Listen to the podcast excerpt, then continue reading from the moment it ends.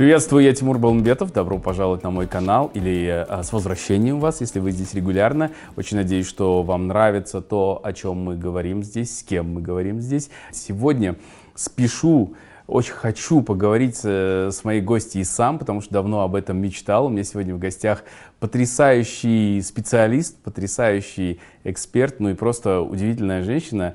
Чтобы вы понимали, чтобы вы запомнили, кто меня сегодня в гостях, я вам перечислю регалии моей гости. У меня в гостях культуролог, исследователь казахской мифологии, писатель, киносценарист, кандидат философских наук Зира Наурзбай. Здравствуйте, Зира. Здравствуйте, Тимур. Здравствуйте, зрители. Да, очень-очень приятно вас видеть. Спасибо большое. Должен вам признаться, что несколько лет назад я впервые э, нашел ваши работы, ваши статьи, очерки, и меня очень глубоко тогда поразила э, ну, и, и, и тема, которая была затронута, и в целом то, чем вы занимаетесь. И э, я начал читать, собирать, следить и даже иногда цитировать. И поэтому, во-первых, огромное вам спасибо за вашу работу.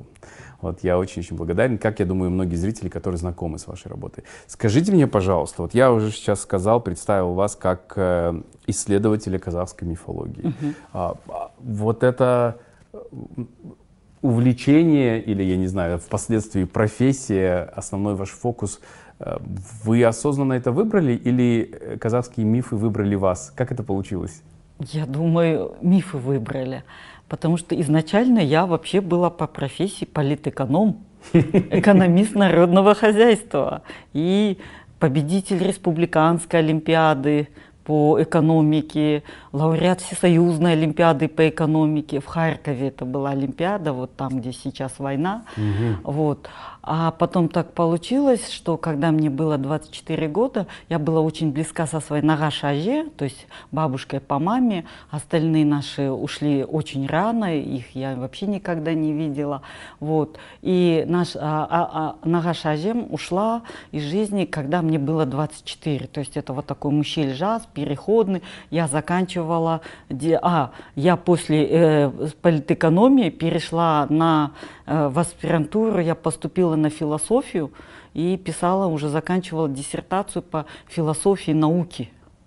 Вот. Вообще у меня вся семья такая, отец математик, мама химик, дядя физик. Суперматериальное вот, все, да? Э, Физический и, мир. Естественно, научный, скажем. Нет, они были очень такая интеллигенция, не от мира сего все. То есть, ну и у нас в семье обсуждались вот только, какой факультет в университете, какой ребенок выберет. То есть ты будешь математиком, физиком, химиком, биологом, вот так вот. Я потом, когда была уже взрослым человеком, задумал, что у нас никогда не обсуждалось, что есть такие профессии, как продавец, или там экономист, менеджер и угу. так далее. Вот. И я поступила на политэкономию просто потому, что все науки, э, в школе было все очень скучно, и все науки, которые я любила в школьные годы, уже наскучили. И политэкономия мне показался такой интересный предмет, вроде про общество, и в то же время как естественно научные законы общественные. А экономика, экономист это уже такая была дополнительная, как майнер профессия у нас, на случай, если будут очередные гонения такие идеологические. Mm. Вот. А, и к концу вот этих э, э, пятилетнего образования меня заинтересовало, я хотела создать, вот Карл Маркс создал э, политэкономию ага. э, э, капиталистического такого мира, как промышленного мира, а у меня была амбициозная идея создать политэкономию информационного общества. Это 80-е годы. Да. Но мои научные руководители, доценты нашего философско-экономического факультета, когда я им говорила, они ничего не понимали. Я пошла к заведующему кафедрой, нашему Виктору Наумовичу Пурицу. Это был такой очень харизматичный человек, ветеран войны. я ему рассказала свои идеи, он меня выслушал, потом говорит, это вот тогда э, пятикурсницу, завкафедрой, доктор наук, профессор вот так вот слушал. Он говорит, так, еще раз, расскажи сначала. Я ему еще раз рассказал. Он говорит, знаешь, это гениальная вещь, но ближайшие 50 лет наши доктора не поймут, о чем ты вообще говоришь, поэтому Ого. тема не диссертабельная, бери тему попроще и поступай в аспирантуру с более простой темой. А я такой человек упертый, как бы привык, ну, ученый. И я перешла на философию, потому что на кафедре философии можно было заниматься более абстрактными темами. Вот занималась философией науки, философией информационного общества. Угу. Это, еще раз напомню, это конец 80-х, перестройка. Все идут в экономисты, из философов уходят в экономисты, и я одна экономист ухожу в философию. Вот. А потом получилось так, что бабушки не стало. Mm. Я, в общем-то, всегда боялась, что когда-нибудь бабушки не станет, как я буду жить. Потом мне казалось, что я уже там изучила европейскую философию, изучила восточную философию, и я готова принять бабушкину смерть. Но когда она ушла, меня очень, ну, то есть полтора года я где-то между психушкой и суицидом находилась. Настолько в таком вот состоянии, да. Ну, это, видите, еще ее уход, плюс еще э, вот именно переходный период. Ваш личный? Да, мой личный, вот мужчина да, Да. Это же все равно инициатический период. Ты умираешь в одном качестве, рождаешься в каком-то другом качестве. Я вот так вот рождалась в другом качестве, и я поняла, что я не могу дописать диссертацию. Потому что я читаю что-то каких-то философов науки, и в это время все время думаю, а почему моя бабушка была такая мудрая? А почему мою бабушку уважал даже сосед-алкоголик, mm. который материл всех соседей остальных, а мы даже не знали, что он их материт, потому что он всегда был вежлив с нашей семьей, просто из уважения а -а -а. к нашей бабушке. А мы же, наше поколение росло, мы алматинцы, вот городские, которые родились в Алматы, мы же росли с этими постоянным прессингом, унижениями, эм, с комплексом национальной неполноценности, то есть на, в нас его вбивали. Культивировали? Да, культивировали постоянно постоянно культивировали настолько, что один писатель русскоязычный, Канат Кабдрахманов, он эмигрировал в конце концов в Америку, а он был с целины, и он всегда вот эту вот в своем а, творчестве тему маргинальности, казахов и так далее раскручивал. При нашем общем знакомстве в 90-е, когда я ушла из компании, он, оказывается, у людей начал спрашивать, она правда выросла в Алматы? А почему тогда у нее нет комплекса национальной неполноценности? Представляете, до такой степени было дело.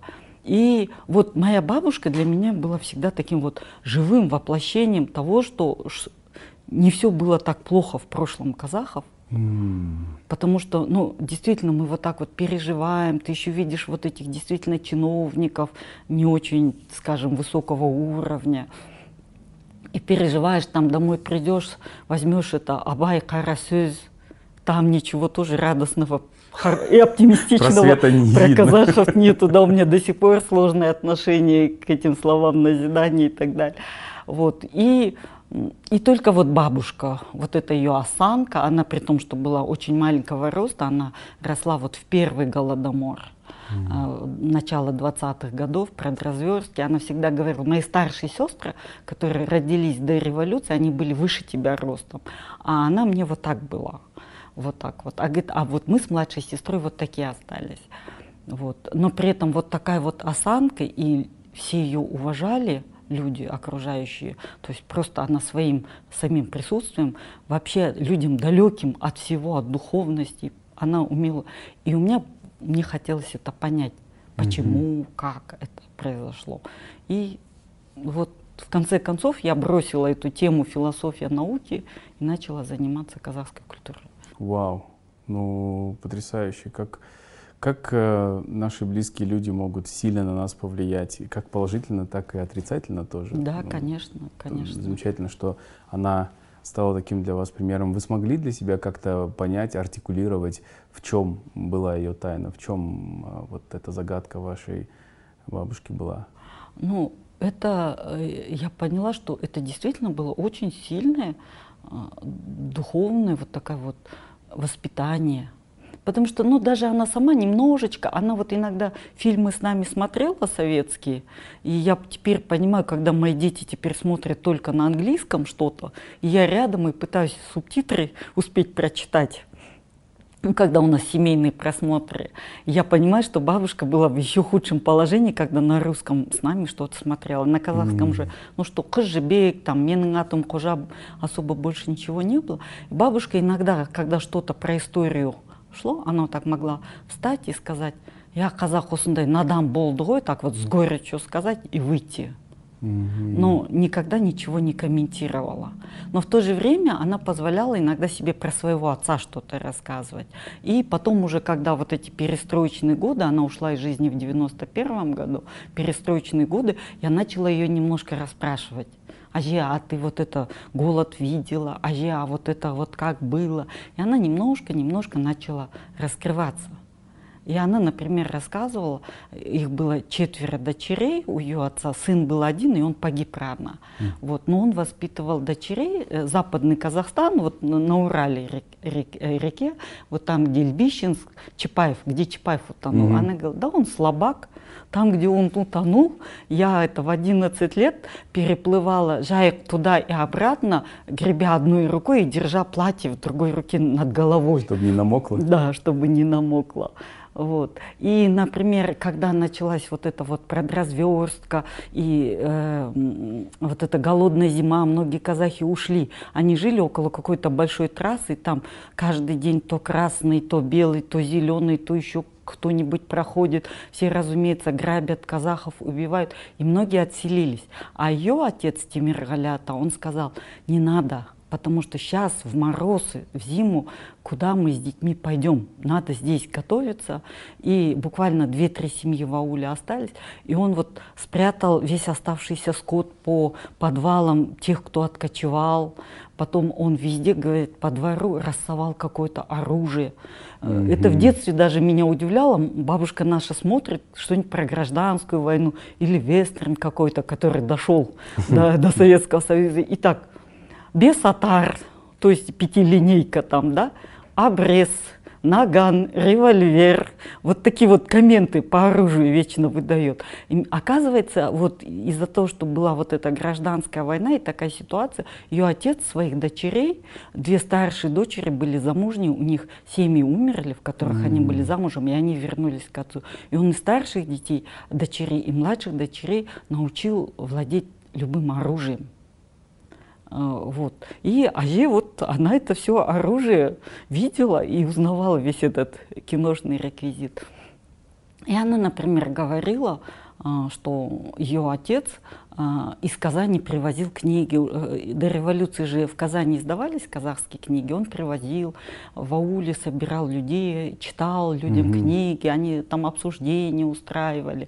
Он обязательно своим дочерям вот пословицы, поговорки, легенды, все это им объяснял. Mm-hmm. Ну, то есть человек пахал, очень много работал, он был, ну, так вот скажем, глава рода, но при этом вот огромное э, внимание уделял э, развитию своих дочерей. Угу. Вот. И ты понимаешь, что да, что это не было, что казахи не были такими. Один такой эпизод, бабушка говорит, как-то раз говорит, э, про железную дорогу, там где-то появилась железная дорога, и там все сидят, шайтан арба, шайтан арба. А говорит, наш отец показал, говорит, на самовар. А самовар, говорит, он кипит, подпрыгивает. Он говорит, видите, там огонь и вода, пар, и он подпрыгивает. Вот к нему колесики приделать, он поедет. Это не шайтан арба, это просто огонь и вода. Mm-hmm. Там. То есть э, вот такой человек был, и это было его воспитание и уважение к своим дочерям. Например, бабушка говорила, что когда самая такая страшная зима закончилась, и, о, а мы, говорит, хотим с младшей сестрой на улице где-то в степи погулять, там вот эту траву зеленую рвать, кушать. И он, говорит, прямо одевался, э, прятал э, под одежду Оружие. обрез, и он, говорит, выходил на какой-то холм, с обрезом залегал, и, а мы играли. Это он вот, охранял их? Да, вот в такое время, такое внимание, вот сейчас у нас все благополучно, но ведь многие там, если дети скажут, мы хотим пойти погулять, а родителям некогда, угу. они работают. А человек выживал вот в таких э, адских условиях. Я думаю, что здесь вот тоже это свидетельство того, насколько ценной на, в то время являлась жизнь да. жизнь человека, жизнь твоего ребенка, да. твоей ну, потому семьи. что у них, э, к сожалению, в ауле даже был случай людоедства. Вот угу. девочку нищенку съели, э, точнее зарезала одна бабушка. Вот, и, ну, сама умерла, не смогла это мясо и съесть, все равно умерла от голода. Mm-hmm. И, говорит, отец похоронил и эту бабушку, но она его была родственница, у нее больше никого не осталось. Mm-hmm. И девочку, останки этой девочки похоронил. Mm-hmm. И, конечно, он понимал.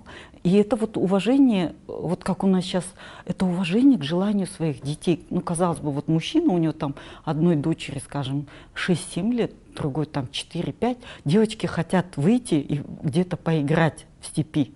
И он идет с ними. Хотя сам да. думает только о выживании в этот момент. Да, да конечно. Вау, это просто потрясающе, потрясающе. Спасибо большое, что поделились этим.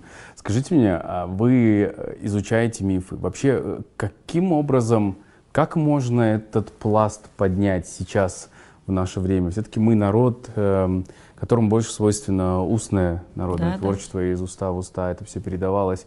Ну вот э, такое ощущение, что сейчас у нас э, утрачена эта традиция. То есть вот как будто ожешки, как раньше, уже не рассказывают э, такие истории. Да, да и да. дети не особо слушают, у них там э, есть ваши любимые Гарри Поттеры и тому подобное. Как вообще начинается ваша исследовательская работа? Каким образом вы восстанавливаете это ну, по Для меня все началось с Коркута. А, потому что, да. да, вот, потому что где-то вот уже бабушка болела 91 году, и как-то вдруг по радио передача, помните, вот это казахское радио, да, оно всегда, да. всегда было включено, включено да, в эфире. Может быть, это нашему поколению это дало какой-то заряд, и mm. мы потом возвращались к этому. Вот. И вдруг была передача э, про Кобыс, а я до этого недолюбливала кобас, вот этот вот оркестровый кобас, то, что сейчас называ, называют мыс кобас, то mm-hmm. есть кобас с металлическими струнами, mm-hmm. это то, что было сделано в начале 30-х для оркестров. Это что-то среднее между скрипкой, виолончелью, я не знаю чем. Mm-hmm. И говорят, что на ней гораздо труднее играть, чем на э, настоящей скрипке он не держит строй и так далее. Угу. А здесь я впервые в жизни услышала вот этот вот Кылкобыз. Я потом поняла, что это был Сматай Умбетбаев, ныне покойный кобызист, который вот кобызист от Сахи. То есть он учился в ауле, а не где-то в консерватории. Его Сабит Муханов на колхозном каком-то тое увидел и привез в Алматы, дал ему, ну, выбил ему квартиру и так далее. И я помню, меня это так потрясло, мы с бабушкой слушали, меня это так потрясло, и у меня потом вот все время как будто внутри этот кобыз. И после того, как бабушки не стало, вот как самый такой тяжелый момент, мы же вот жохтау не умеем исполнять. На самом деле я понимаю, что э, была потребность жохтау петь. Но я вообще не пою, и тем более жохтау. Ну вот э, временами было такое ощущение, что моя грудная клетка это вот какой-то корпус кобыза и вот эта вот игра. А поскольку считается, что по легендам создал кобыз Коркот, я, разумеется, начала читать легенды о Хоркуте, что вот он бежал от смерти и так далее. Ну, а поскольку я философией науки занималась и всеми этими постструктуралистскими, структуралистскими прочими методами анализа текста владела, я начала анализировать таким же способом тексты легенд о Хоркуте. Mm. И увидела, что там много нестыковок, в принципе, mm-hmm. логических нестыковок. У меня вот даже в конце диссертации, это вот прямо вот такие вот выводы, вот здесь я не понимаю, вот это вот так, не вот так. Вот. И потом получается, что через года два после защиты диссертации я познакомилась с человеком, который не читал мою диссертацию и под, никогда, по-моему, ее так и не прочитал, но который просто так мне за чаем рассказал все, ответил на все мои вопросы. О Хорхоте? Да, и, и о Куркете, и у меня были еще вопросы по эпосу. Угу. Я еще в этой диссертации эпосы об Алпамысе анализировала, разные варианты эпосов об Алпамысе, и он про эпосы мне все объяснил. Это был мой будущий муж Таласбек Касимкулов. Угу. А он был хранителем именно традиционного знания. Ах, это и был мой вопрос. Кто на кого больше повлиял? Потому что как-то вот параллельно вы в своих орбитах существовали и интересовались этим, а потом стали да, вот одним целым. Да. Ну, то есть и я, когда уже с ним познакомился, я была кандидатом наук по темой мифоритуальные основания казахской культуры. Но, конечно, э, я уже начала охладевать к этому времени, к теме, потому что ну, я поняла, что я не нахожу. Угу. Ну, то есть как человек, который знал хорошо философию науки, методологию, я знаю, что есть какие-то нерешаемые проблемы, которые невозможно решить в рамках вот э, данных условий, угу. данных э, информации, что-то невозможно решить. И тогда нужно остановиться. Я уже где-то остановилась, честно говоря. И тут э, появляется человек, который эти вещи знает, вот как оно передавалось из поколения в поколение. То есть его специально для этого подготовили. И, конечно, мой интерес проснулся заново.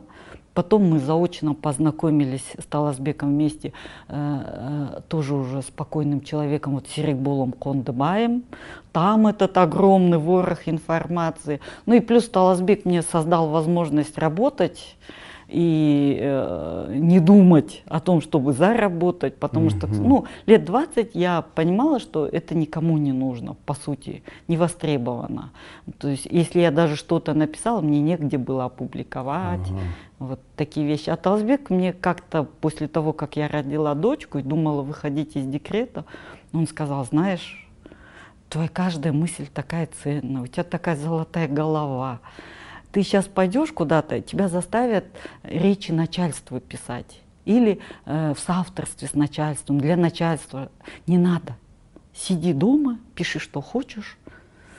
И, и так далее. Ну и чай мне разливай. Это тоже было, конечно, момент. Был важен для него. Скажите, в наше время, когда э, так много пришлых мифов, когда есть Марвел, когда есть Гарри Поттер, когда куча всего, и каждый день создаются новые целые вселенные, фантазийные там и так далее. Зачем знать свои мифы? Зачем изучать свои мифы, свои сказки и так далее? Зачем их помнить? А знаете, вот я в свое время, когда э, моя дочка, которая сейчас 25, и она была маленькой, и я хотела ей показывать казахские мультфильмы, но это, представляете, конец 90-х. Ничего не было. Я на эту тему статью написала в газету, что это такое, где мультфильмы. И меня Амен Кайдар, покойный, mm-hmm. сегодня мы на казахфильме его столетие отмечали, вот, он пригласил на круглый стол. Это патриарх. Это, представляете, он ведь не только казахскую. Амен Кайдаров – это основатель казахской да. анимации, э, режиссер, художник, да, который снял вот самый первый первый мультик угу. в 60-е, почему у ласточки, ласточки хвост, хвост рожками и, да. и так далее, создал всю школу. Более того, выясняется, что он вообще первый в Центральной Азии, он первый в тюркском мире, потому что даже у турков, турки вот сейчас приезжают сюда на а, фестиваль анимации Амен, это вот 3-4 года назад Махпал Жумабай основал. И они удивляются, когда вот ученики э, Амина Хайдарова, 80-летние, приходят на фестиваль в качестве почетных гостей. Они удивлены, потому что у них самый старший мультипликатор – это 50-летние люди. Угу. А сегодня вот на юбилее я задалась вопросом, вот интересно, ведь э, понятно, что у арабов не было мультипликации в 60-е годы, у турков не было, да, как мы уже знаем. Вот в Китае была мультипликация или нет 60-е годы со всеми их культурными революциями mm. и так далее. Понятно, что у японцев что-то было, да, уже, скорее всего. Но возможно, что Амин Кайдаров это человек, который вообще на материке Азия первый mm. был мультипликатор. Mm. И это, представляете, это был 40-летний человек с семьей, с детьми, и вдруг он захотел делать мультфильмы и поехал, бросил свою работу, достаточно хорошо оплачиваемый, он был художником в каком-то журнале. Угу. Все это бросил, и жена его поддержала, и он поехал в Авгик учиться на мультипликатора. И я, понимаете, вот мы как в детстве росли, вот наше поколение советское. Ты идешь в кинотеатр и смотришь мультфильм «Ратибор». Угу. Это вот про э, славя... уже не будем говорить русский, скажем, славянский, киевский, да, богатырь, да, богатырь, который борется с этими половцами. Он вот такой вот красивый, большой, героический. Он защищает свою родную землю, семью, и на него эти тысячами, вот как эти тараканы, половцы нападают, и он их отбил. И мы с одной стороны, сопереживали, конечно, Ратибору, фильм, мультфильм красивый, все, но в глубине души-то мы понимали, что наши предки – это вот эти половцы.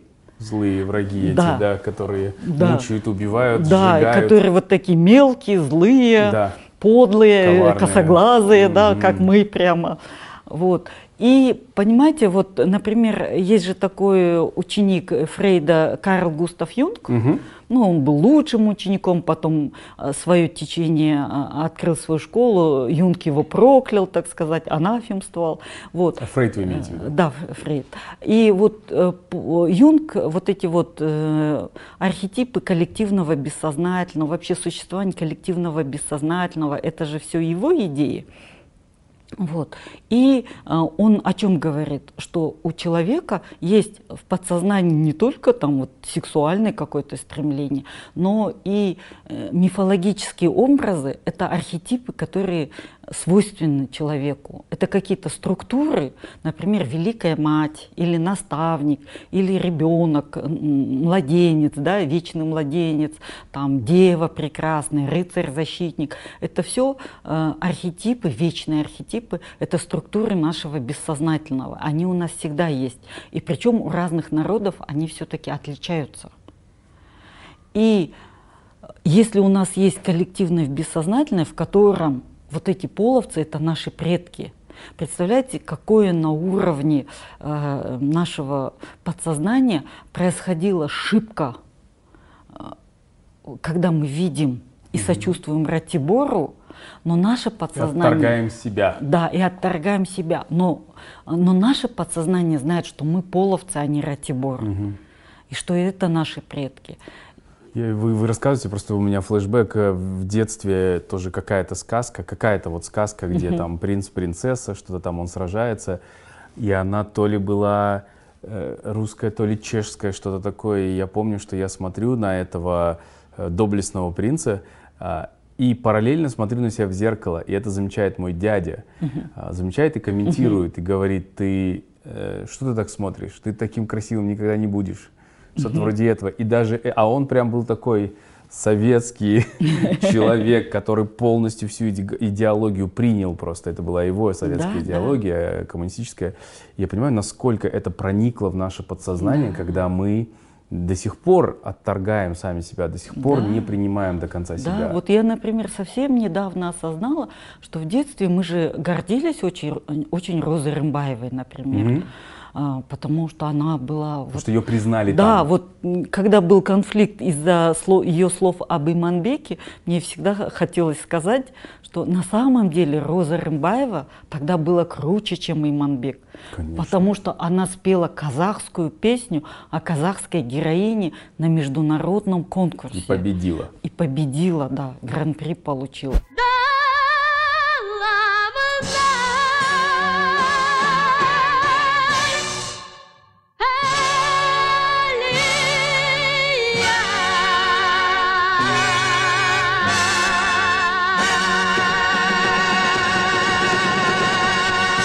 Для того времени это была гора. А, ну и Манбек, он молодец, но он ведь по сути э, американский шлягер, его там, я вот забываю эти Он термины, ремикс, да. ремиксы, да.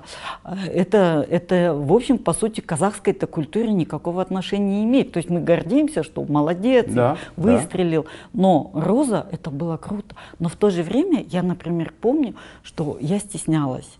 Когда Роза выходила, она же такая была маленькая, плоская, да, э, рядом со всеми этими пышными русскими Форменными. Э, да. Да, да, статными женщинами. Потом, когда она пыталась танцевать, и мне так было неудобно и стыдно. А сейчас я смотрю эти старые записи, и я вижу, что Роза-то э, красавица была. настолько это мило, естественно, ничего, Да. никакой фальши там да, нет. потому что она выросла в ауле, где было стопроцентно казахское население. Она в детстве не впитала эти комплексы. Она могла свое нести вот это свое казахское я, демонстрировать. Но при том, что, разумеется, она была советской певицей, Да, пела и правила игры, коммунистические, да. и ру- на русском языке старалась песни петь и дружила. Но, по сути, она была вот такая вот казашка. И она этого не стыдилась, и за, за счет этого она выигрывала. Угу. А у меня были комплексы, и я стеснялась. Понимаете, это вот все настолько э, глубоко в нас проникло, не принимать собственную внешность. Или, например, русские сказки, и по ним же опять же мультфильмы, где злые гуси-лебеди, угу. там за Иванушкой его там сестренка Аленушка гонятся, они служат этой Баба-Яге. А для нас лебеди? Да, это... и гуси, и это гуси, наши да. тотемы. Да. А Баба-Яга это тоже, если русскую фольклористику копать, эти вот балбалы каменные. Хотя на самом деле балбалом называют называть это неправильно, да. это бадис. Да. Вот, вот эти каменные статуи половцев, это, которым приносили в жертву, наверное, славян немножечко. Ну, то есть, есть, например, э, и опять же, Кощей Бессмертный. Это тоже, это духовные техники кочевников. А, вот как есть же э, у индейцев там визуализировать свой скелет, угу. еще какие-то такие пра э, практики. Кощей Бессмертный это тоже какое-то чудище, которое жило в, в Днепре под водой угу. или за Днепром и утаскивало славянских дев куда-то туда, за Днепр. А, поэтому это тоже наш предок, и куда нам с этим деваться? Это у нас, пока мы вот это все не примем, пока мы не поймем, что вот такие вот их сказки для нам не подходят, мы не сможем свое подсознание бессознательно успокоить. И несколько лет назад меня пригласили читать лекции обществу аналитической психологии в Алматы. Mm. Это вот последователи Юнга общество развития аналитической психологии. Угу. И я смотрела, это были достаточно дорогие лекции, там целый цикл. И я смотрела, что там половина аудитории это не казахи, не тюрки, а ну, европейской национальности, как говорится, женщины-психологи. И я видела, что они очень серьезно подготовились, прочитали вот мою книгу, прочитали вот четырехтомник Серикбола Кондыбая «Мифология предказахов». И я э, к ним подошла в перерыве и говорю, скажите, пожалуйста, а вам это зачем? Вам это насколько интересно? Они говорят, понимаете, у нас же клиенты бывают казахи, других тюркских национальностей, и мы видим, что мы их сны, их какие-то образы не можем истолковать, опираясь только на европейскую псих... э, мифологию. Абсолютно. Э, что нам нужна, как рабочий инструмент, нам нужно знание тюркской мифологии. Понимаете, какая интересная Удивительно, вещь. что вы к этой теме подвели, потому что я хотел ваше мнение тоже узнать. Э, это замечание, наблюдение моих западных друзей – европейцев, американцев, которые проводят некоторое время здесь, угу. дружат с казахами, говорят удивительная вещь, что с вами как будто общаются через сны. Угу. Более того, вы каким-то образом их истолковываете, и каким-то образом это потом находит применение в вашей жизни, угу. так или иначе. Вот э, ну, мы, мы же в целом все люди, но почему-то вот в каких-то культурах это абсолютно отметается и не имеет никакой силы, uh-huh. ну, совсем дискредитируется полностью. Но в нашей, например, культуре, я знаю, что для моей мамы какой-то сон в какой-то последовательности или с какими-то там э, присутствие каких-то там участников предметов что-то uh-huh. значит. Uh-huh. Э, и потом каким-то образом это находит в жизни э, свое... Ну, ваша знаю, мама, значит, да, не... человек, который видит такие сны. Да. Не все так видят. Не все, все не все, абсолютно. Uh-huh. Вот с чем, это как будто даже территориальная какая-то вещь, но это тоже связано с э, тем, о чем вы говорили до этого, это с тем, какие изначально вот наши прото э, мифы, истории, на которых мы росли, то, что нам ближе. Э, Мне кажется, это больше потому, что вот несмотря на всю вот эту мясорубку 20 века, э, мы все-таки ближе к своим корням. Потому что, например, вот э, такой э, религиовед, историк религии, мифолог был Мирча Илиаде он румын, этнический румын, но работал, жил э, в, Евро... Э, в Западной Европе, в Америке, на английском, французском и так далее. И вот он, например, такую вещь писал, что вот это вот жадный интерес к европейцев к религиям и духовным традициям mm-hmm. других народов, в частности азиатских, объясняется тем, что мы потеряли свои корни. И теперь мы вот пожираем, пожираем, вот все, а, но это не принесет э, желанного результата. И, ну, и психоанализ с его интересом к сновидениям и к символам, это же тоже какая-то попытка вернуться к корням, но на mm-hmm. таком рациональном уровне. А мы все-таки это сохранили, и у нас действительно очень сильная же какая-то вот духовная практика была, все эти вот аруахи, вот такие вот вещи, они очень сильно сохранили. Mm-hmm. Ну, несмотря ни на что, они на, на нас продолжают влиять, даже если мы от них отворачиваемся, уходим там в ваххабизм или еще mm-hmm. куда-то, отвергаем все это. Это у нас вот это сильно. А еще э, э, Юнг, он привел такую потрясающую фразу э, какого-то североамериканского индейского вождя, ну, Native American, да, как теперь, да, говорят, после очередного уже сокрушительного поражения индейцев от англичан или от французов, когда практически все были убиты, их выгоняли в резервацию, он сказал, вы нас не сможете победить, вот генералам английским, вы нас не сможете победить. Наши духи войдут в ваших детей, ваши дети родятся индейцами. И Юнг говорит, вот это говорит, трудоголизм американцев, их вот это вот беспримерное терпение, их настойчивость в спорте, ну, европей, европейцы, они же не такие, там, Дольче Вита, американцы же, они такой вот народ очень заточенный, да, целеустремленный. И Юнг это связывал именно с индейским, духовным влиянием индейских вот этих духов. Потому что индейцы, они же очень такой терпеливый народ был, суровый к самим себе. Mm.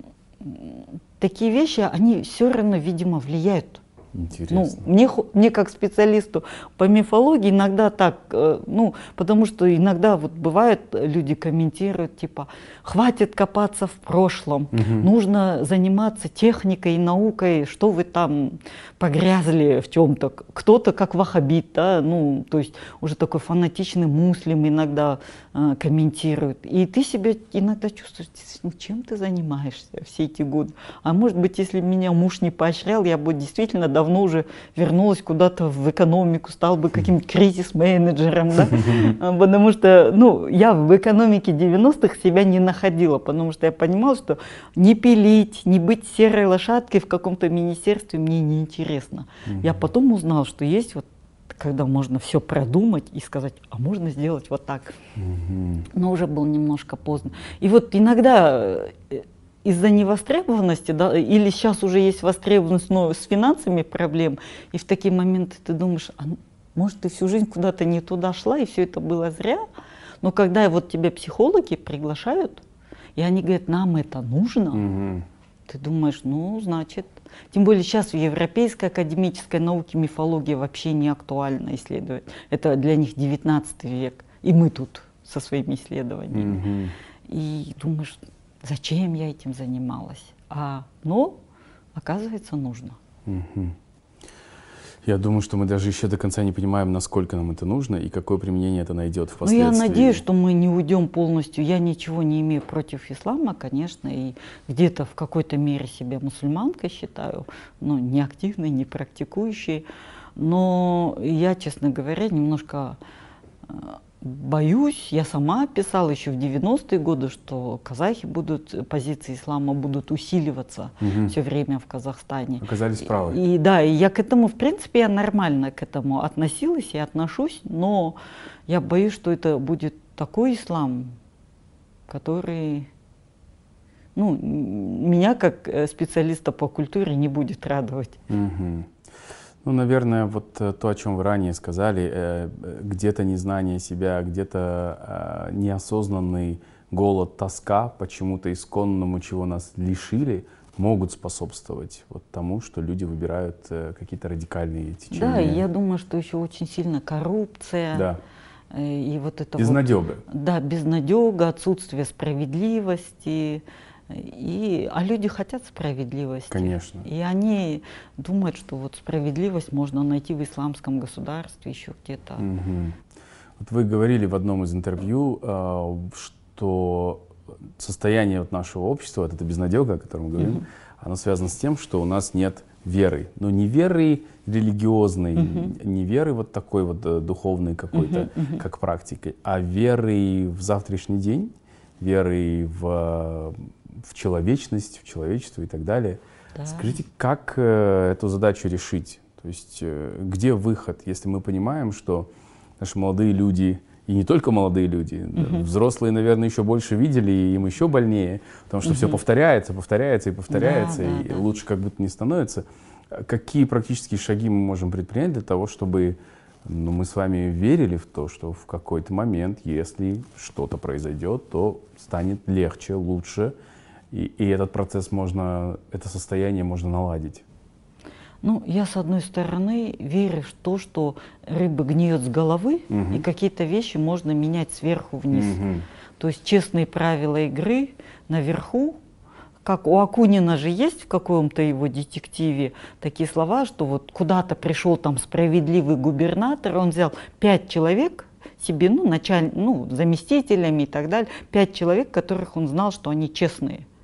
И Э, их назначил. Угу. Каждый из них должен был тоже э, под себя найти, посадить пятерых честных чиновников угу. и так далее, и так далее. И вот выстраивается вот такая пирамида, и как он в каком-то интервью сказал, знаете, если начальник приходит пешком или на «Жигули» на работу, то его помощник, он не поедет на Мерседесе. Не посмеет, да. Да, а если он не поедет на Мерседесе, и его дети не будут там где-то шиковать, то какой смысл вообще воровать и рисковать?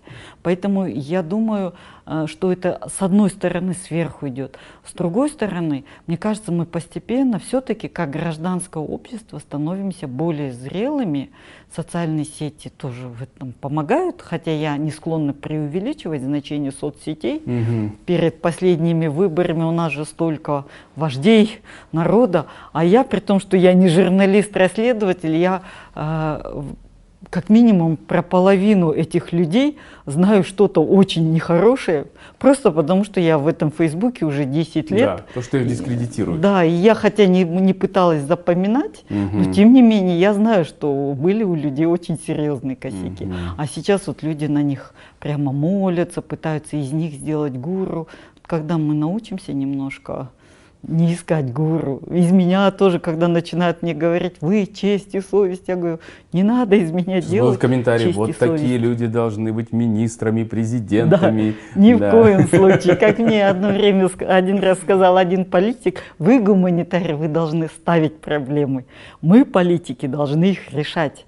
Я на самом деле не тот, я слишком с разных сторон вижу любую проблему, чтобы ее решить, к сожалению. И такие люди нужны. Нет, Это да, очень, очень нуж, важно. нужны, да, может быть, в качестве советников, да. желательно оплачиваемых. А, а э, политика это, конечно, другая профессия, но хотелось бы, чтобы у нас просто на самом деле это вот такая ситуация, как-то я вот душная, вот в Алмате, вот, ну, летняя это духота, смог, все. я захожу на территорию дворца школьников, вот на Сатпаева, э, Сатпаева Достух. Угу. Просто прохожу через нее, мне там на Теренкуре с кем-то надо угу. было. И там так прохладно, да. елки, розы, ветерок веет. Я такая думаю, господи, если бы у меня была возможность, я тоже бы приватизировала, наверное, посидев там 10 лет у власти и обнаглев, я бы приватизировала и жила бы вот здесь, в микроклимате. Поэтому я думаю, что должны быть жесткие законы, и эти законы должны соблюдаться, ну, как в Европе. Да. Это Лиза, как ее там премьер-министр, который там месяц в Англии была премьер-министром. Угу, угу. Что-то там в доме приемов Э, какие-то ее гости халаты украли, ее заставлять теперь эти халаты возвращать, ну, оплачивать. Да. У нас просто должны быть э, законы жесткие, и эти законы должны выполняться. Все должны быть равны перед ними. Да, и не да. надо искать святых mm. среди наших Нет, Это человеческая природа. Ну, то есть это с... Э, возьмите Библию, возьмите там библейские времена, все хотели лидера, все хотели царя, который выведет да. нас, спасет нас, ну, то есть это как где-то тоже в нас заложено. Да, ну, это, это э, отец, как говорится, да. это фигура отца, вот с точки зрения архетипической, угу. фигура отца. Угу. Если говорить об архетипах, э, одно из, одна из э, для вас больших важных тем — это женские архетипы. Вообще, я бы очень хотел с вами поговорить, э, как мужчина хотел бы поговорить с вами, наверное, о любимой нашей теме, о наших женщинах. И, к сожалению, э, наверное, больше зайти вот с негативной стороны положения женщин в нашем сегодняшнем казахстанском обществе, э, казахском обществе. Вот mm-hmm. я наблюдаю иногда какие-то просто жуткие вещи, жуткое отношение уничижительное, обесценивающее абсолютно. И я да, пытаюсь понять, когда, каким образом это стало такой неотъемлемой частью моей культуры, культуры моего народа. Потому что, читая ваши работы, какие-то там исторические очерки, заметки, я понимаю, что так было не всегда. Да. А, ну и в то же самое время есть какие-то пословицы старые, да, древние, mm-hmm. там условно «асында атыңа сенбе», «қойныңдағы қатыңа сенбе» mm-hmm. и так далее. То есть не доверяй mm-hmm. своей же женщине.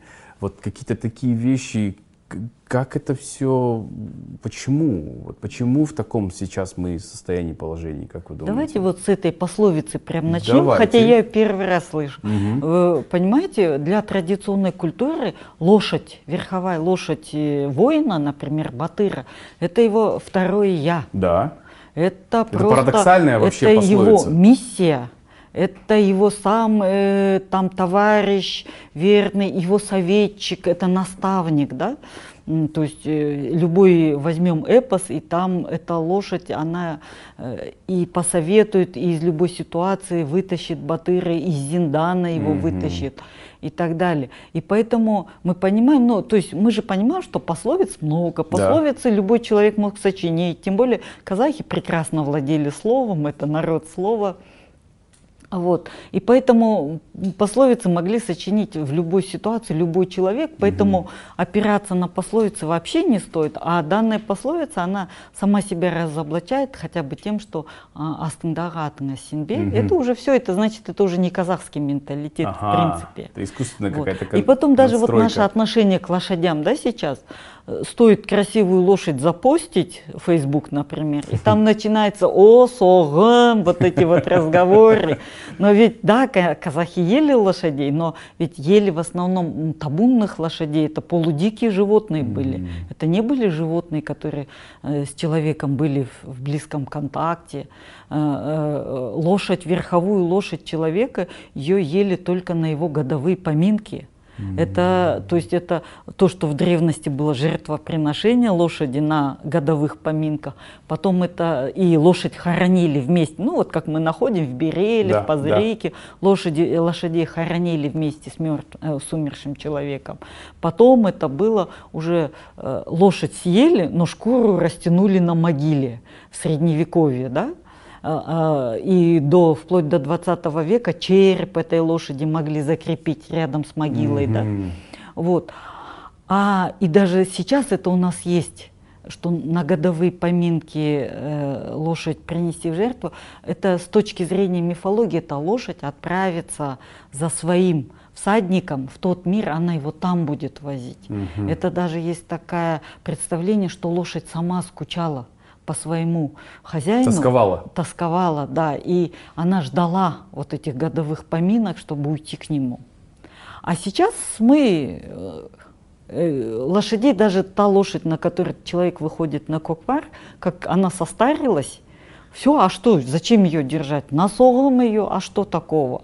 А между тем очень много легенд, где лошадь, например, не погибла, и хозяин ее жив. Ну, лошадь же раньше, чем человек стареет. И это уже старая лошадь, и она доживает. Она доживает, боевая лошадь всад... ну, Батыра там или Хана, ее берегут и просто заботятся о ней, и она доживает. И много легенд, там, например, она ослабла и легла где-то в степи, но ее нужно поднять ей, чтобы она перешла куда-то в другое место, ну, видимо, чтобы ее там похоронить. Угу. И тогда мимо нее с воинским кличем, с гиканьем прогоняют э, табун лошадей или отряд садников, и тогда она из последних сил поднимается и скачет за ними туда, где она должна умереть уже и спустить дыхание. Вот таких вот вещей очень много, и, и, и по вот таким легендам ты понимаешь, что такого циничного отношения у казахов к лошадям не было. Mm-hmm. И возвращаясь к вопросу о женщинах, да. соответственно, и к женщинам, конечно, было другое отношение. Сейчас э, в мировой науке гуманитарной развиваются такие вещи, как гендерная археология, mm-hmm. э, феминистическая археология, история. Там, конечно, бывают перегибы, как и везде, когда маятник качнулся в одну сторону, он качается потом в другую сторону. Да. Но тем не в менее... В пользу нарратива того или иного, да. Да, но тем не менее гендерная археология и, э, имеет э, серьезные свои основания, и я рада, что многие даже молодые мужчины-археологи, в том числе практикующие мусульмане, э, говорят, да, гендерная археология – это важная вещь, и мы должны больше внимания обращать на вот эти моменты в своих mm. исследованиях. И чем больше мы смотрим вот с этого ракурса, тем больше мы понимаем, что действительно э, женщина, э, женщины имели огромное значение в нашей истории в Тюркской. То есть как-то мы всегда воспринимаем, вот в европейской гендерной археологии есть такое мнение, что когда-то в Европе было такое матриархальное общество, и оно было мирное, правили везде женщины, потому что там между поселениями нет никаких эм, крепостных стен, нету большого количества оружия, нету людей, убитых оружием. Ну, то есть археологи копают и не находят. Mm-hmm. И потом там, ну, условно говоря, э, второе тысячелетие до нашей эры туда приходят индоевропейские патриархальные воинственные племена скотоводов, а то те были земледельцами. И появляется огромное количество трупов, ну, костей со следами оружия, убийства, и становится понятно, что мужчин убили, женщин захватили, и вот так возникла э, культура современных европейцев. И, соответственно, мы вот смотрим, что тюркская патриарха, скотоводческая воинственная культура, а наша культура была очень воинственная, что она тоже была патриархальной.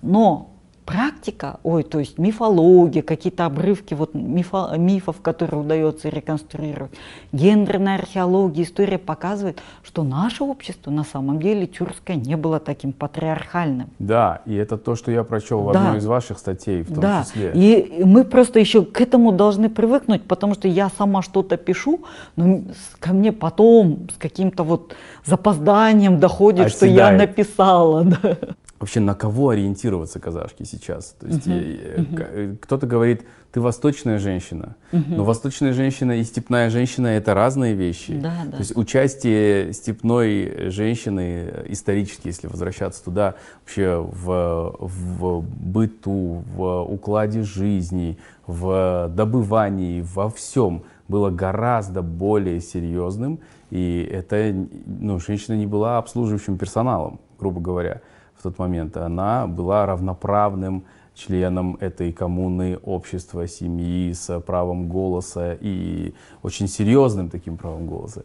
Вот. И, и сегодня. Ну, то есть, как... есть очень шикарная книга Уэзерфорд, Джек Уэзерфорд, американский исследователь. У него есть книга о Чингисхане и есть книга э, э, «Тайная история монгольских королев». Угу.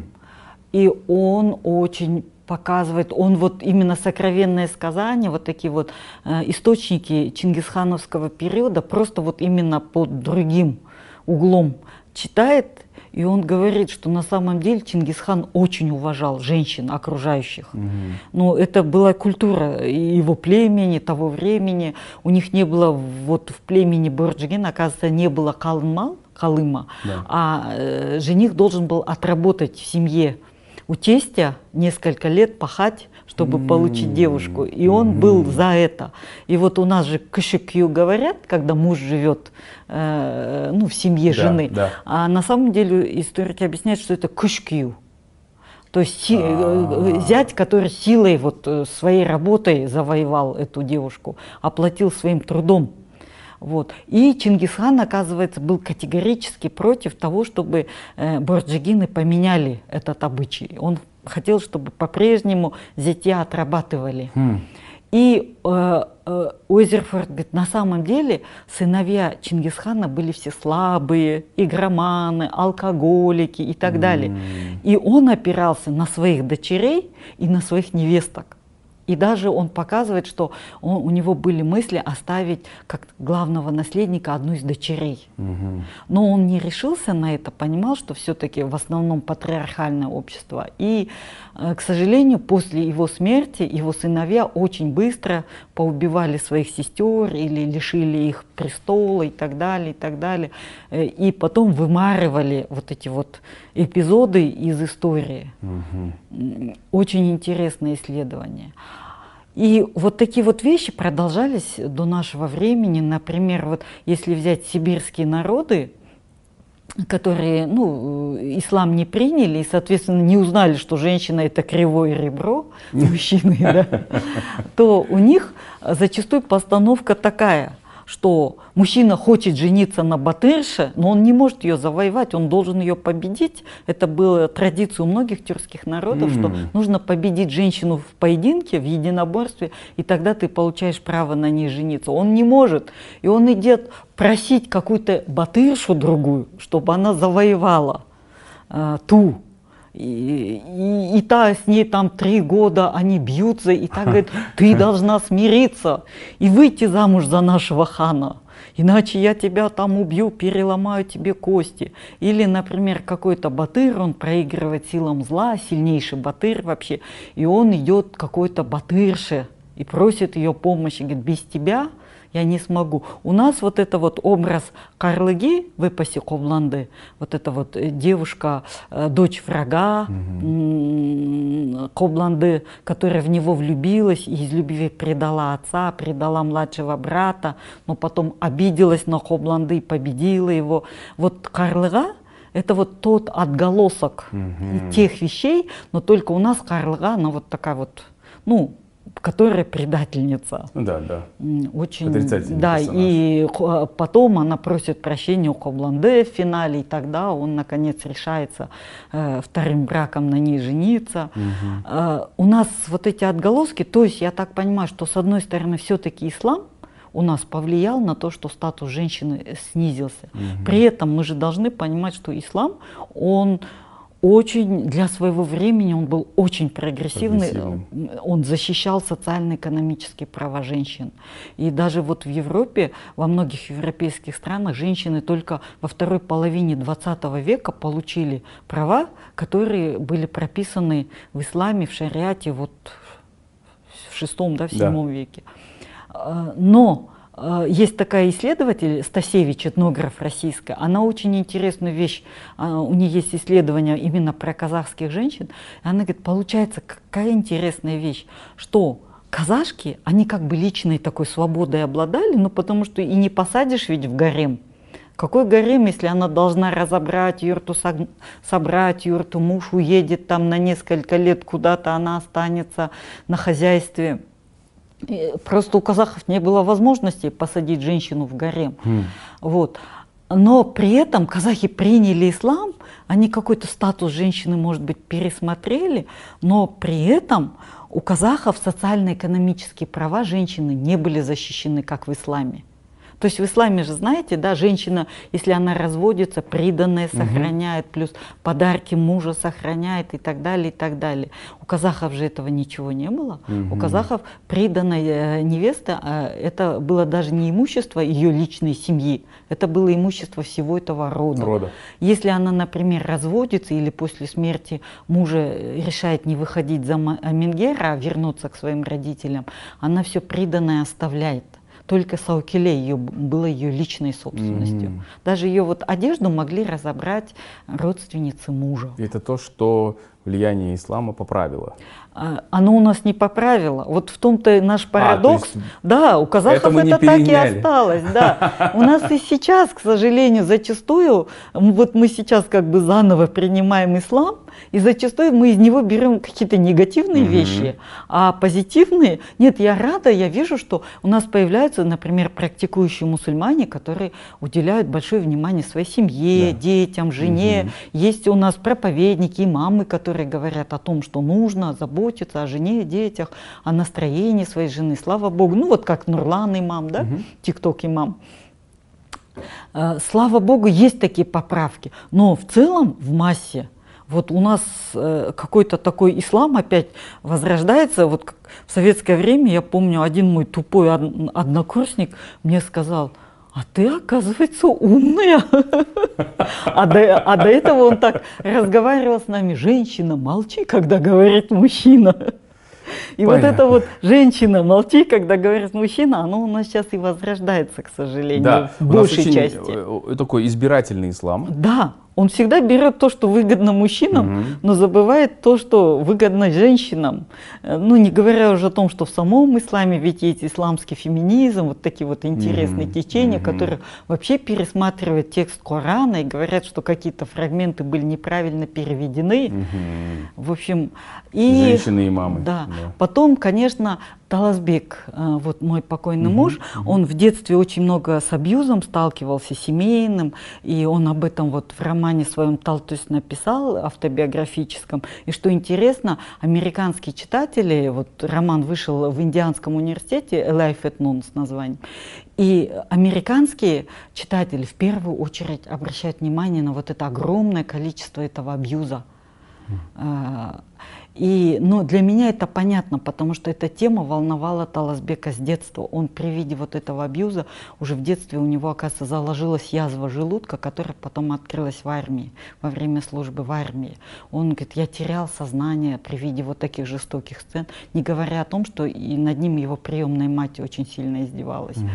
Вот. И для него это была всегда очень важная тема, и он всегда над ней много думал.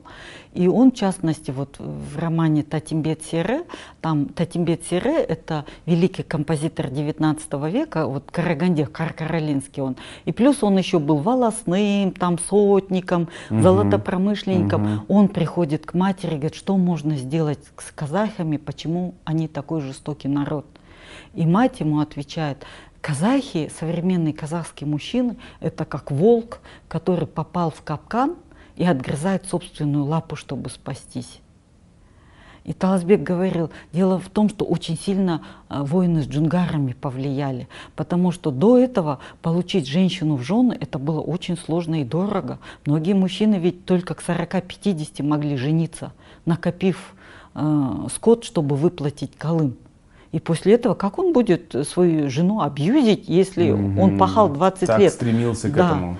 Э, для него она нужна, во-первых, чтобы род продолжить. Конечно, хозяйство нужно вести, но самое главное род продолжить. И вся его семья будет ее беречь. Угу. Просто-напросто, потому что она им дорого досталась. Да. Вот.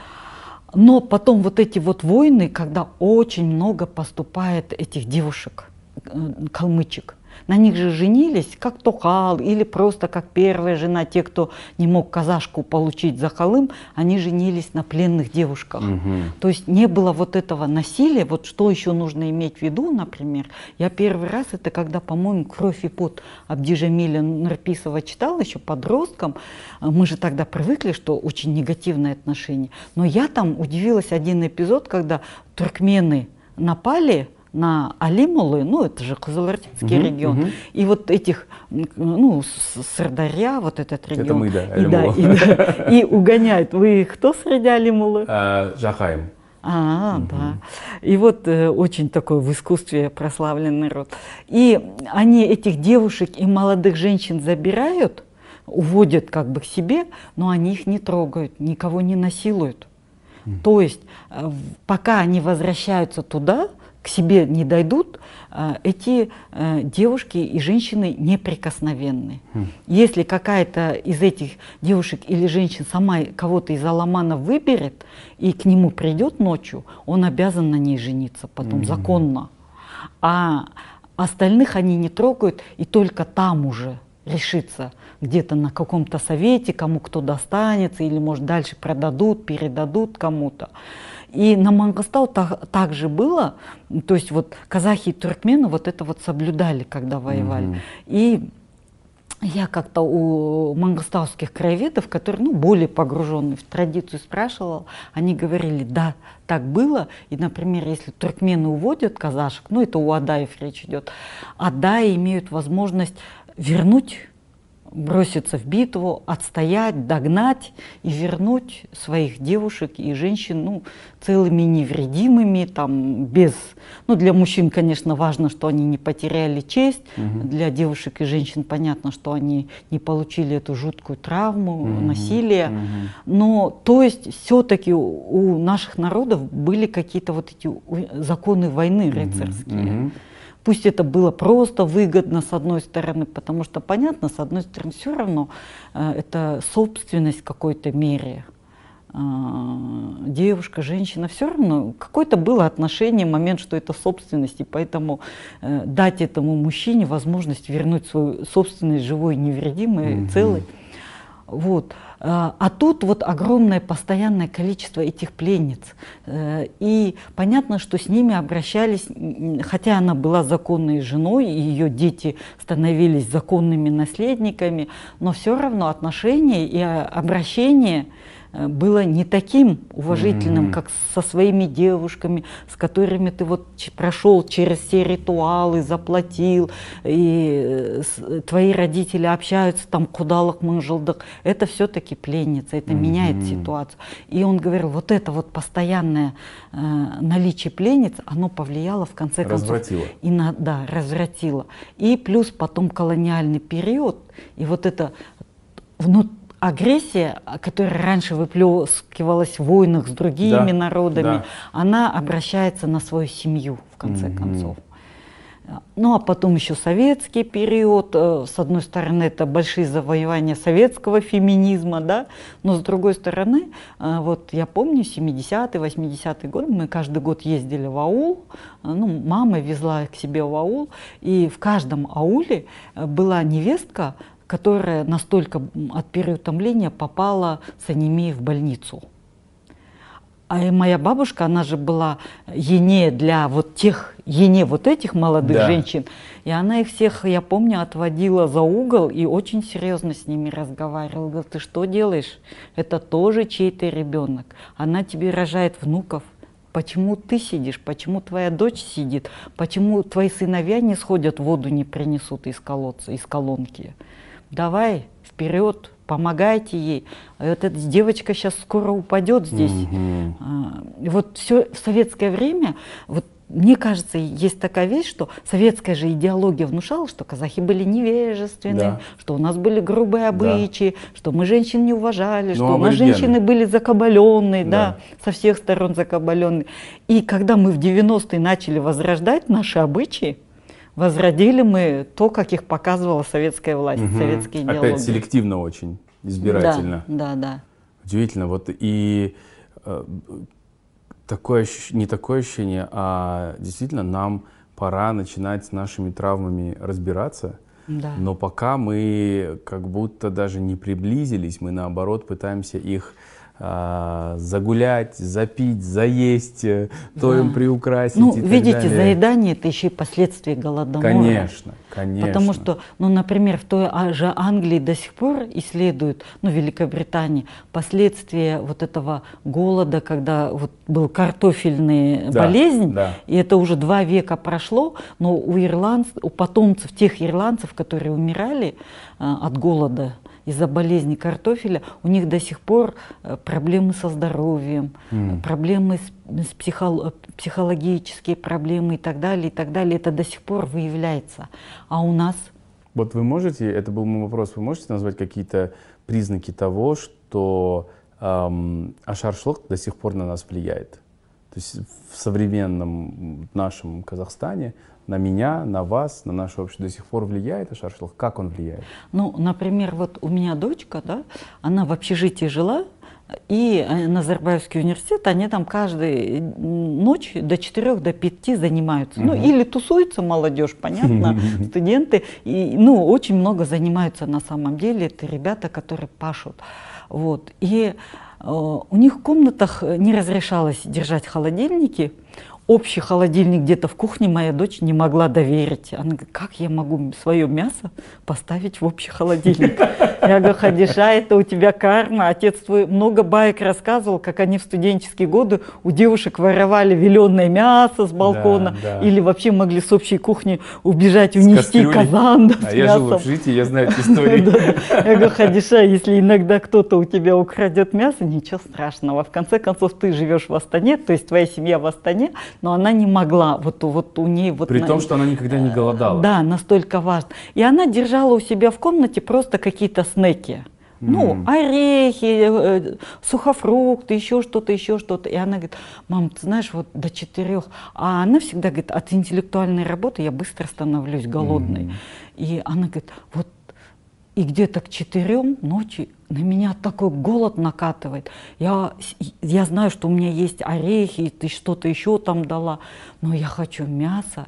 И, и у меня такая безнадега. Я знаю, что в 8 утра откроется столовка, я смогу пойти поесть горячее, но на меня накатывает безнадега, и мне хочется лечь и умереть. И мне кажется, что все, больше ничего в жизни хорошего не будет. И мы сначала, конечно, переживали, там сахар проверили, еще какие-то анализы сдали, все Потому нормально. Что это достаточно драматично. Да. да. И я разговаривала, есть же такое э, сейчас направление, то, что на Западе называют психосоциогенетика. А россияне это переоткрыли, как всегда, назвали это родологией, а у нас это тектону называется. Ага. И вот э, глава этой лиги профессиональных родологов Алия Сагимбаева, я ей с ней посоветовалась, говорю, вот у моей дочки так. Она говорит, понимаете, из-за того, что все время поздние браки, поздние дети в ваших э, родах, то, что для ее сверстников испытали прадедушки, прапрадедушки, прапрабабушки, у ней-то родные дедушки, бабушки умирали от голода. Ну, выжили, но они через это прошли.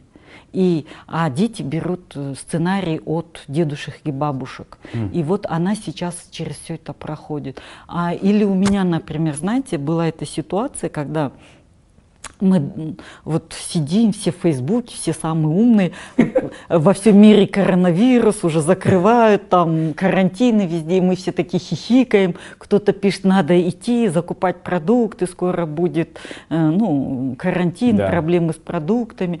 А я так читаю, я переживаю, но я слишком ленива, чтобы пойти в магазин, покупать мешками как-то. Вот. И вдруг раз, и у нас карантин. И у меня, знаете, какая паника началась? И у меня началась паника, ты дура, как ты прокормишь своих детей? Я же еще вдова, это же тоже влияет на вот такие вещи. Как ты прокормишь своих детей? Ты зачем сидела в Фейсбуке? Ты должна была каждый день ходить в магазин. Ну вот я могу 7 килограмм принести. Надо было носить муку по 7 запасаться. килограмм, да, запасаться. Да. Потом это все просеивать. Плюс у нас же вот эти перестроечные, потом вот эти голодные 90-е годы, они же все это актуализировали. Конечно, все эти проблемы. конечно. Потому Опять что, схолохнул, да, эти, эти же годы, это как раз было 60-летний цикл, вернулся вот конец 20-х угу. и начало 30-х. Угу. И мы ходили, вот ну, ну кто-то богател, конечно, а, ну, а мы такая интеллигенция, у которых там стипендии 6 долларов в месяц, и которые выдавали раз в полгода. Мы вот буквально какие-то рисовую сечку с этими жучками покупали, прокаливали в духовке, перебирали.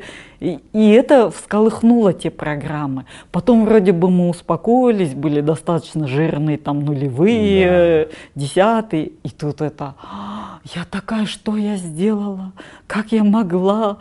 В общем, меня не по-детски трясло, конечно. Ну или вот э, это наше, я по себе знаю, а, быстрее пытаться съесть, несмотря на то, что еды может быть достаточно, может быть даже не голоден, но почему-то, и видимо это вот во мне, скорее всего, это 90-е, попытаться съесть быстрее, побольше, пока есть. Ну, Хотя еды может быть очень много, ну то есть торопиться да. не нужно.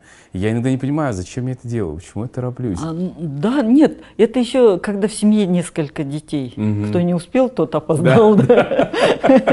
Опыт, не щелкай клювом.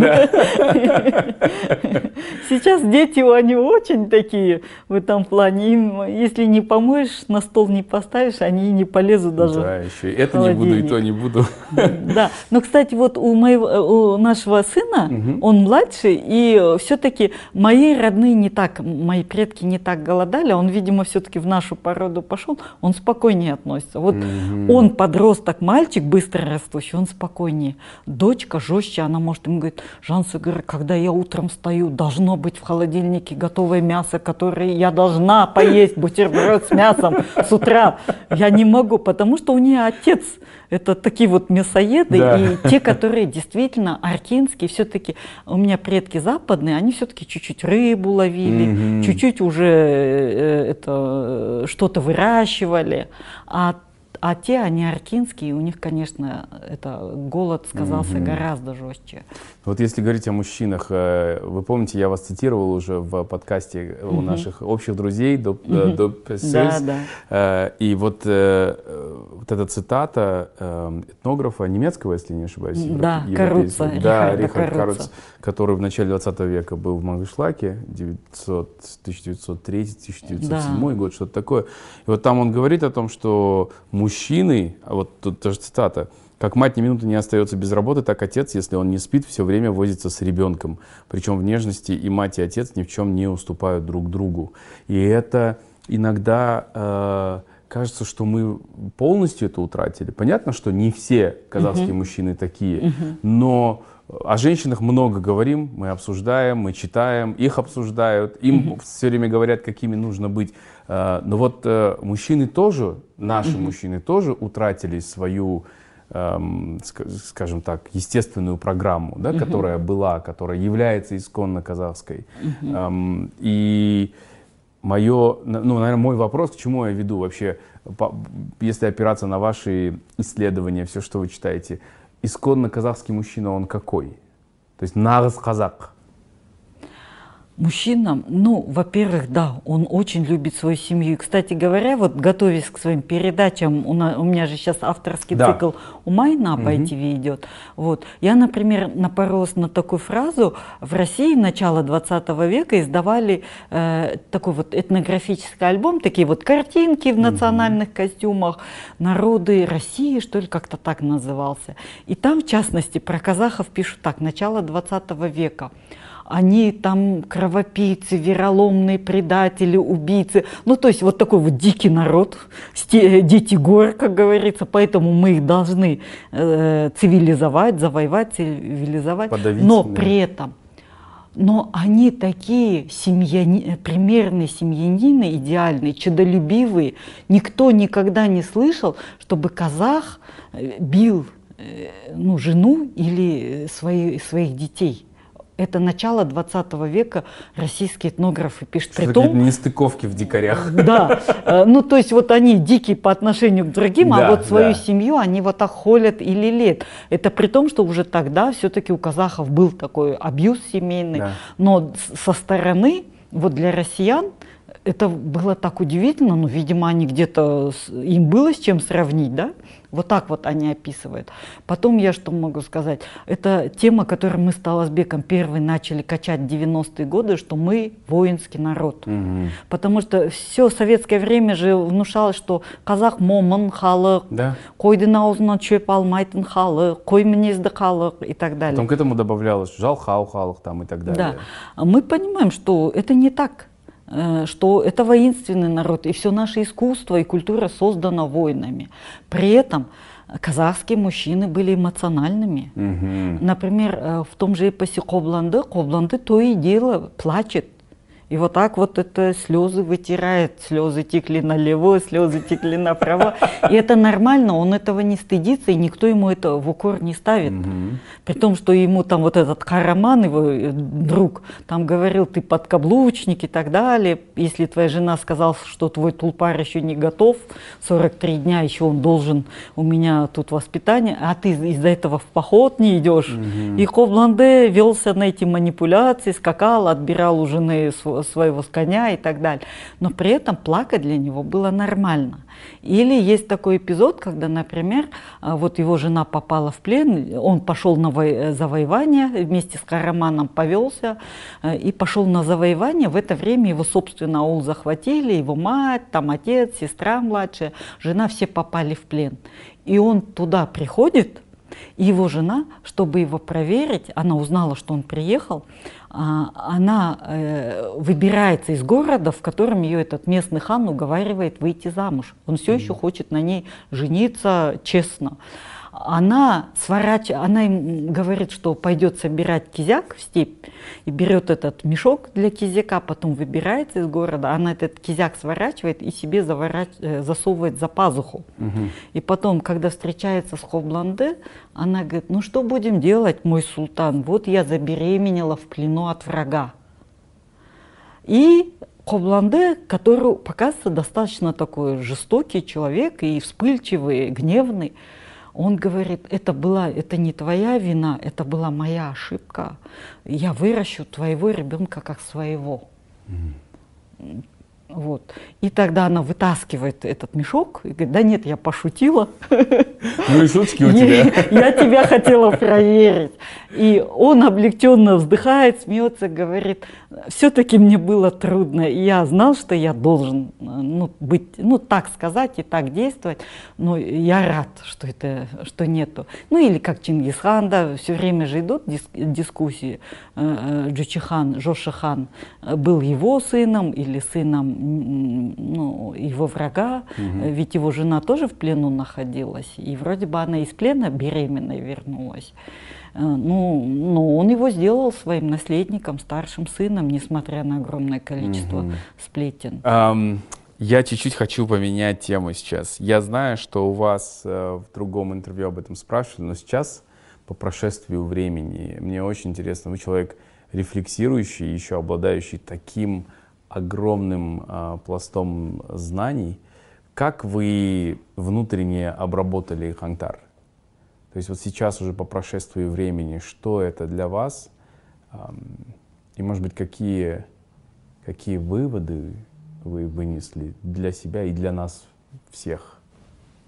Ну, Хантар — это Конечно, страшная боль, во-первых, потому что, ну, говорят же на личном опыте, обо всем мы можем судить на личном опыте, потому что информации очень много, и ты понимаешь, что эта информация это во многом манипуляция, манипуляция со стороны власти и, с, со стороны оппозиции тоже очень много манипуляций, да, но э, тем не менее это э, ты это судишь по личному опыту, для нас это личный опыт. Я состою в такой волонтерской группе э, любителей археологов, охотники за петроглифами. Mm.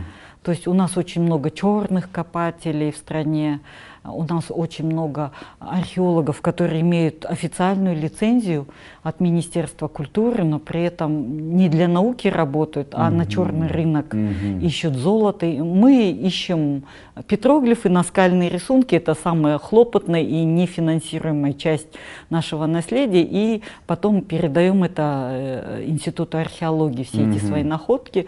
Вот буквально э, вот года два назад вообще открытие совершили, которое теперь выясняется самые крупные скопления петроглифов в Казахстане и, возможно, во всем мире. Mm. Вот. И э, человек, которого наш капитан Ольга Гумирова называет душа, называла душа и мотор, и сердце наших э, охотников за петроглифами, был 6 января жестоко убит. Mm. И причем он был убит не случайной пулей, он был его поймали около площади Нацгвардия. Вечером еще не наступил комендантский час, а он жил в Сомали. Он, у него мама в Сомали лежала, э, онкология в тяжелой стадии. Он э, не мог, он был в Каменке, ему друг один дозвонился, сказал, сиди в Каменке, не двигайся. Но он должен был ухаживать за мамой, он приехал в Самал, услышал выстрелы со стороны площади, а он такой защитник был по своей природе. И он побежал в сторону. Его поймала наша Нацгвардия, потому что он, ему друг какой-то, или он смог другу дозвониться, или друг ему смог дозвониться. И он сказал, меня задержала нацгвардия, этот э, друг там пытался, и там кто-то кричал, я такой-то там капитан или кто-то, я уже не помню, приходите сюда все на площадь, я вас всех тут убью.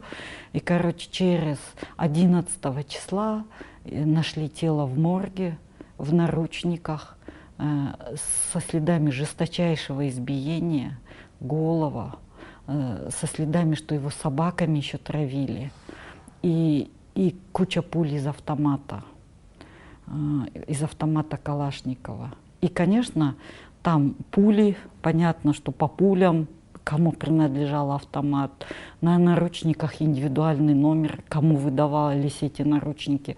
Это все известно. И, в принципе, убийца был установлен больше года назад, но вот мы ждем суда. Но недавно объявили, что суд будет закрытым. Mm. И это огромная боль.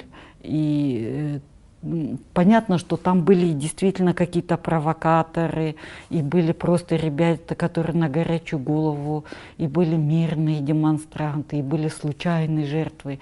Но вот случай с Ирланом, он самый страшный, потому что если бы была случайная пуля, или если бы он действительно, он бросился куда-то там на штурм э, резиденции Акимата и получил пулю, это было бы как-то легче. А то, что его поймали, заковали в наручники, после этого избивали, травили собаками, а потом еще и расстреляли, это просто ужасно. А это человек, он вот по своей природе, он, в нем много детского. Mm. Я это потом поняла, рассматривая уже после его смерти, вот в нашем чате все начали его фотографии постить, а он любил фотографироваться на, с каждой своей находкой, он в каких-то позах становился, и мы всегда над ним немножко подшучивали, а оказалось, что, видимо, он чувствовал, что он уйдет.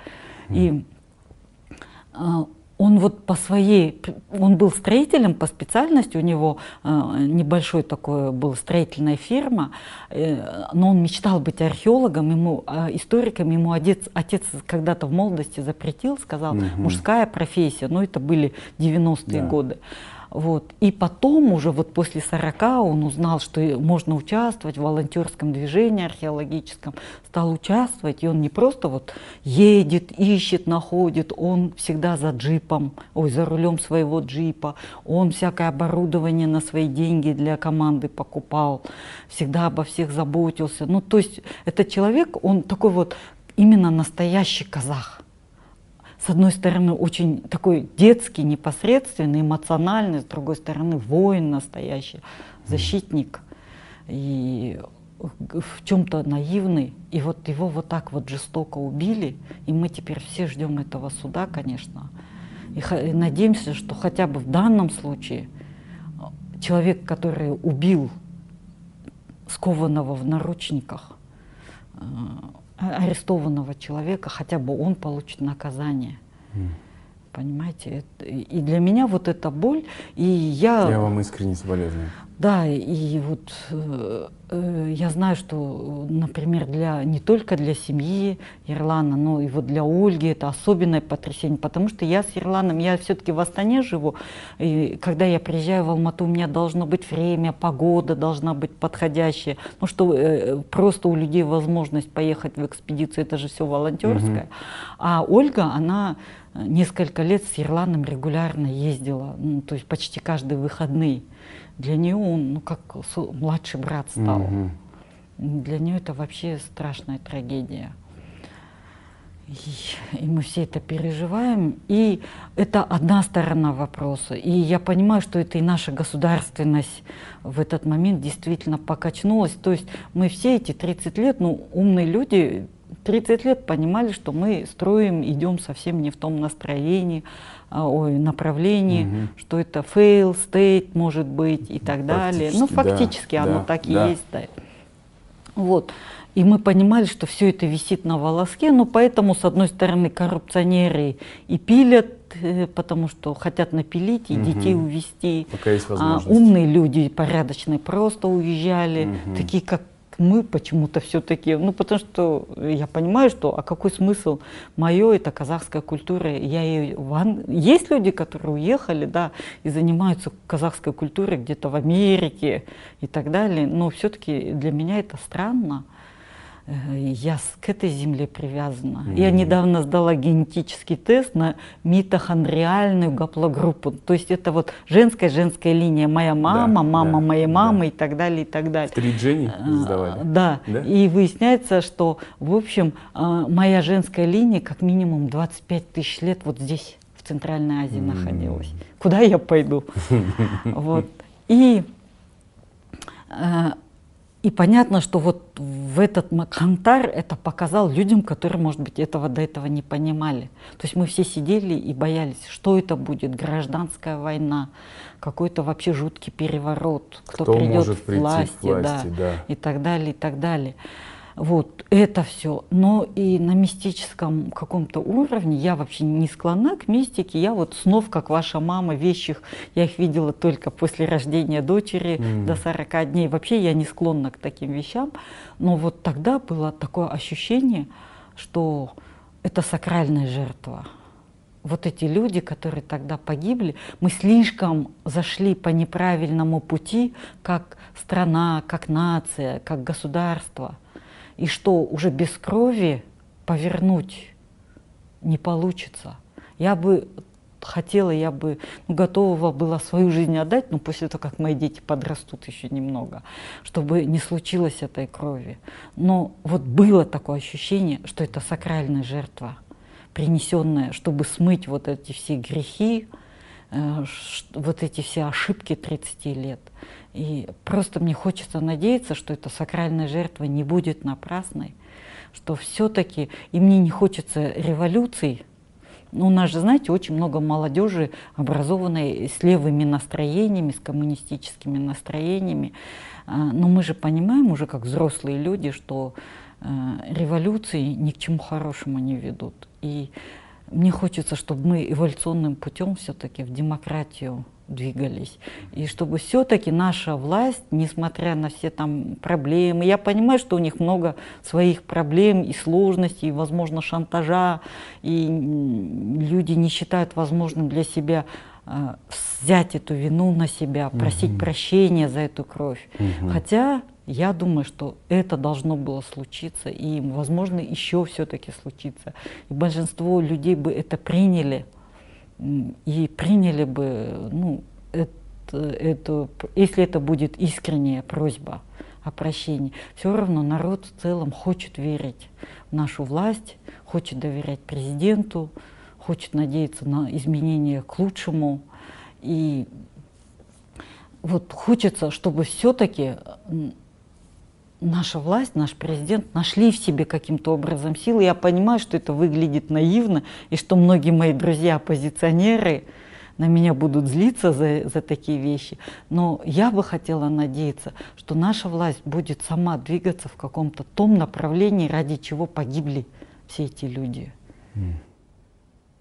Спасибо большое, Спасибо. Это надежда огромного количества казахстанцев, если не всех, Спасибо, что да. вы ее озвучили.